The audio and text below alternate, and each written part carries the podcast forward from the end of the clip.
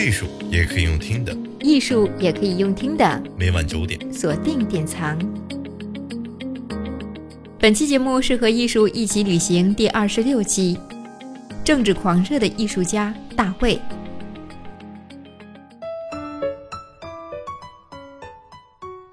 维多利亚时代的伟大作家狄更斯，在他著名的小说《双城记》的开篇写下：“那是最好的时代，也是最坏的时代。”这句话一语道出政治改革时代的腥风血雨。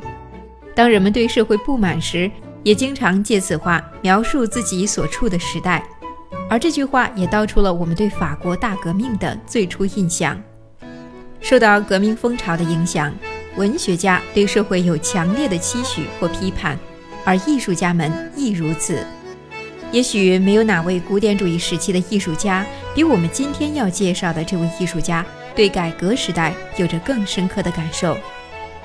法国大革命激起了人们对历史的兴趣，也推动了英雄事迹题材的绘画。这当中的佼佼者就是拿破仑在法国执政时期。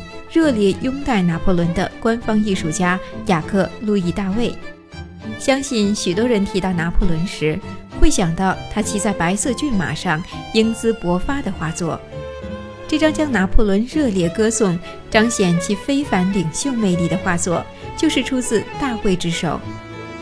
在拿破仑的指示下，大卫画了五个版本的拿破仑越过阿尔卑斯山。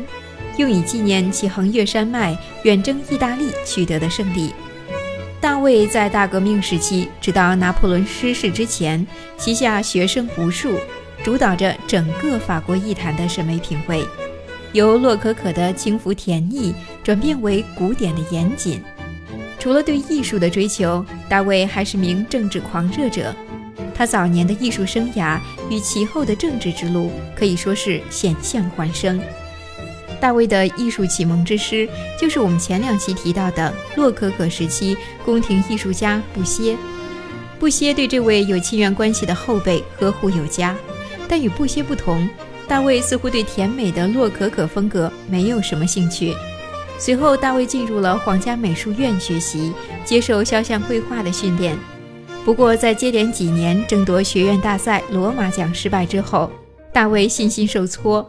甚至起了自杀的念头，直至1774年，他终于赢得了罗马奖，并开设了自己的画室，规模愈做越大，也开始尝到了成功的滋味。1784年，大卫绘制了荷拉斯兄弟之事，继而一举成名。这张作品淋漓尽致地表现了古典主义的画面均衡、建筑格局与构图严谨。这件作品描绘了一场战争之前，三位兄弟向父亲立下誓言，决心为国效忠的画面。大卫选取主人公立誓的一瞬间，父亲高举着三柄剑，儿子们的手齐齐指向剑。在老父亲的身后，则是悲伤的女人们，她们蜷曲着身体哭泣，与男性们坚毅硬朗的直线构图形成鲜明的对比。画面明确地传达了大卫对古代男性阳刚与肃穆的崇尚，肯定了个人为国家尽忠牺牲的精神。由此，我们知道大卫本人对于公民与国家有着强烈的期许。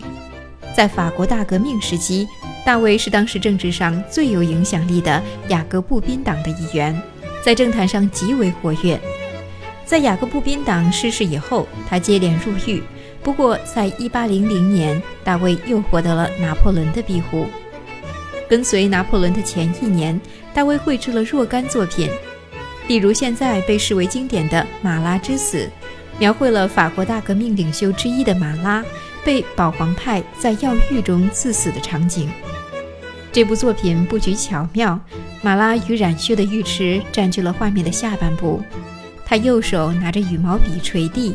左手还紧紧地抓着一封信，光源从右半边打入，集中在马拉上半部的脸庞、肩膀以及拿着信的左手上。身为马拉好友的大卫，将这个场景描述得如驯圣图一样神圣沉静，带有一丝悲剧的色彩。在雅各布宾党专制时期，马拉残忍地杀害了许多政敌，但大卫仍将马拉刻画成了新时代的英雄、革命的殉道者。仿佛一切的罪恶随着他的死而逝去，而他的离去则是一个时代的悲剧。这件作品带给大卫前所未有的影响力，引起当事人对雅各布宾党的同情与共鸣。拿破仑既让大卫视其为革命分子的后继者，希望大卫竭力推崇他的领袖魅力。事实上，除了大卫的卖力宣传，当时的拿破仑凭借着赫赫的战功。迅速俘虏许多法国民众的心，浩大的声势让拿破仑的野心开始扩大，甚至修改宪法，自冕为王。大卫奉拿破仑之命绘制的《拿破仑一世加冕大典》，就是描述了在1804年，在教宗庇护七世的见证下，拿破仑为妻子约瑟芬加冕为后的场景。这张图场景盛大，出场人物众多，诸如教宗、红衣主教。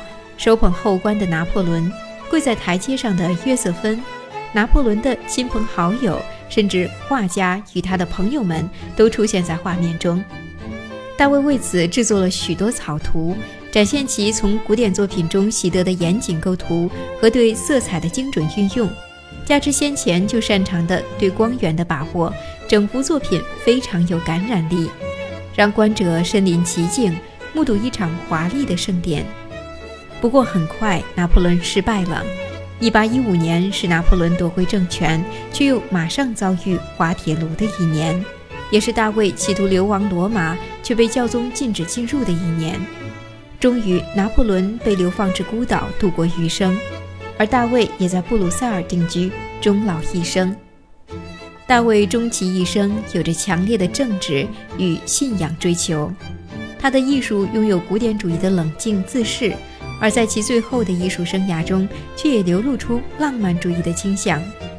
伴随着社会的躁动不安，法国的艺术在新古典主义与浪漫主义之间缠绵激荡。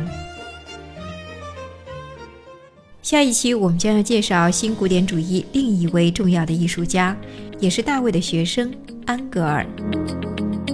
艺术也可以用听的，艺术也可以用听的。每晚九点，锁定典藏。